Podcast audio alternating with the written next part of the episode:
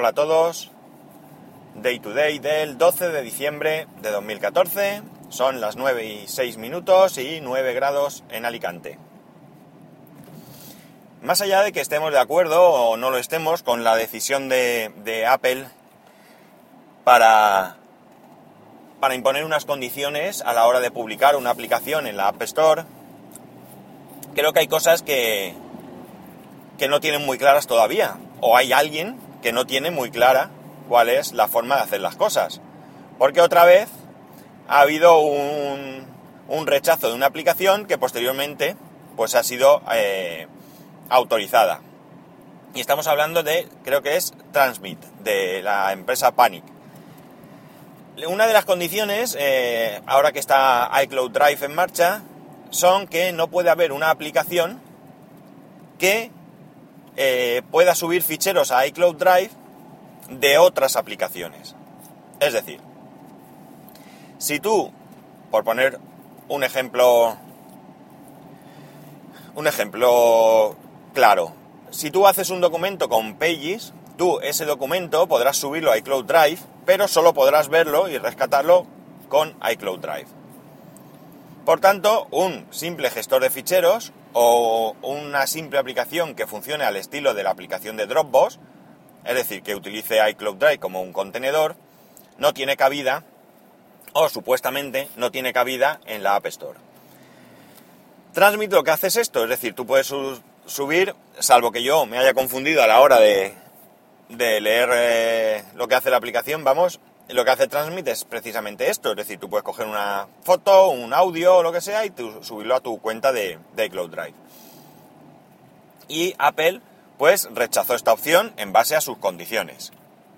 Pues no sé si es que se ha formado un pollo importante o qué, pero han echado marcha atrás. Han echado marcha atrás y parece ser que se han puesto en contacto con los desarrolladores y les han comunicado que vuelvan a mandar la aplicación porque sí que la van a aceptar. Ya tuvimos un ejemplo con la calculadora, eh, no recuerdo cómo era, el widget calculadora, que Era el widget calculador, sí, que lo hicieron retirar. Ha habido otras aplicaciones que las han hecho retirar, pero que no ha habido vuelta atrás. Hasta ahí, insisto, podemos opinar si las condiciones son excesivamente restrictivas o no, pero esto ya es otro tema, otro tema a tratar.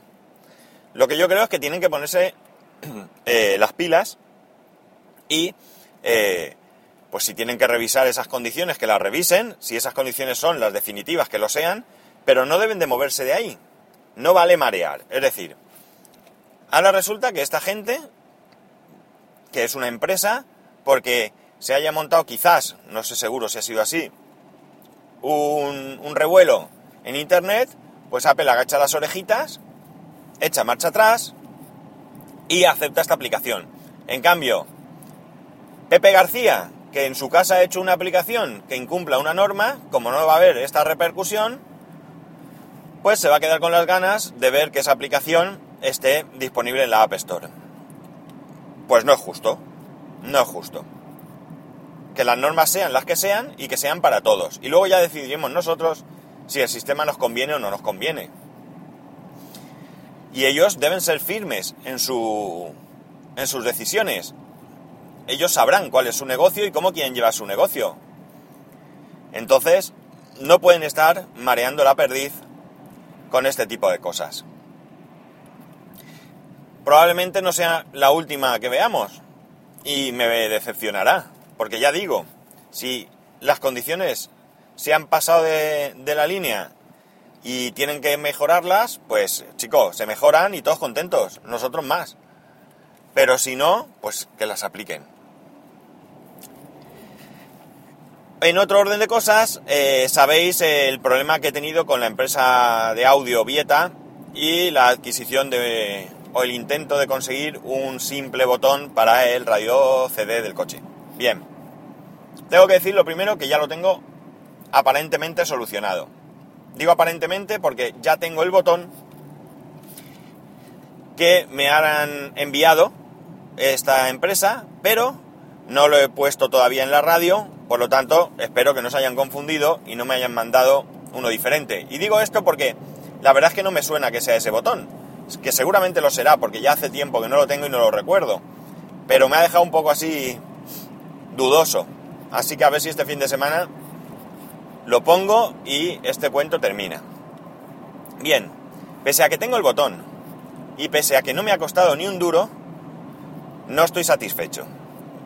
No estoy satisfecho primero, porque esto ha tardado varios meses.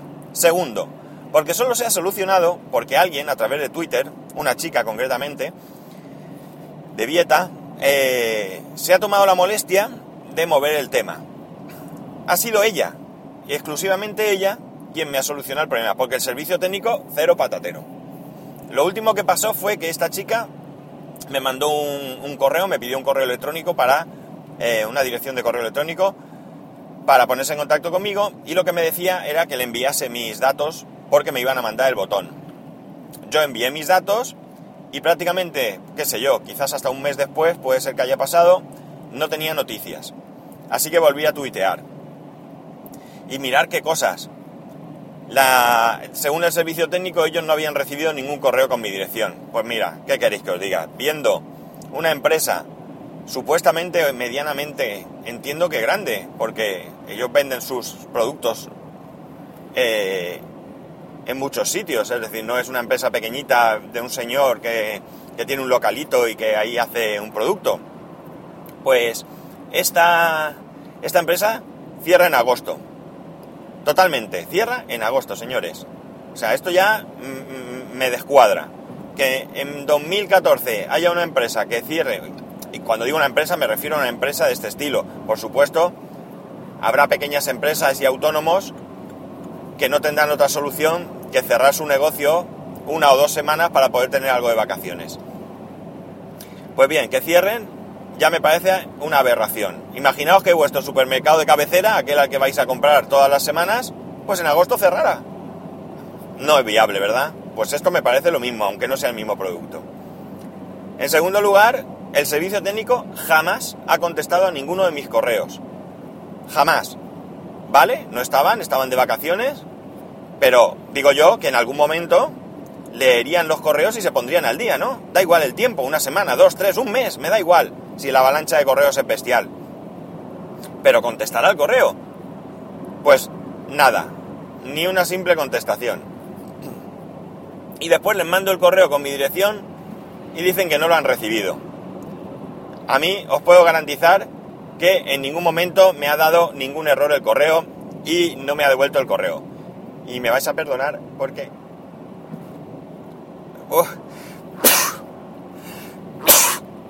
Lo siento, pero no podía ni parar la grabación. Ya sabéis que voy conduciendo y es complicado.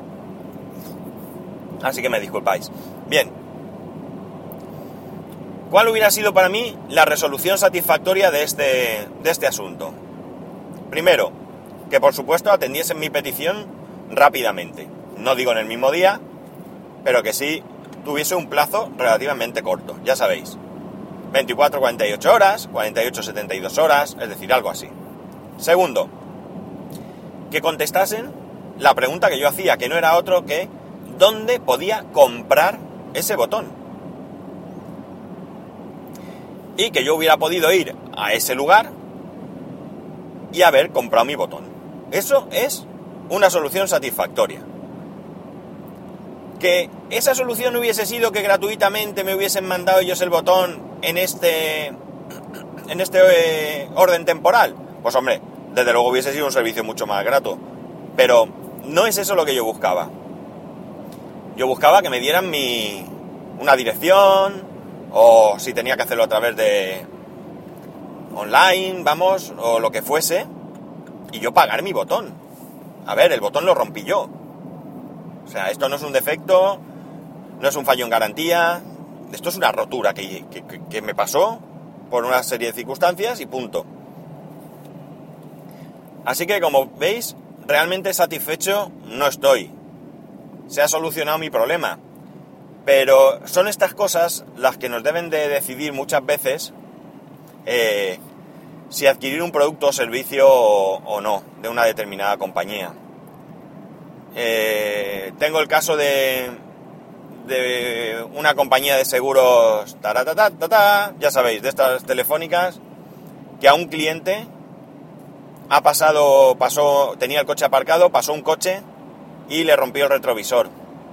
La persona que le rompió el retrovisor reconoció su culpa, hicieron parte amistoso, la compañía supuestamente de la persona que, rompió el retrovisor ha aceptado el siniestro, pero esta compañía le dice a, a su clienta que no le pagan el retrovisor porque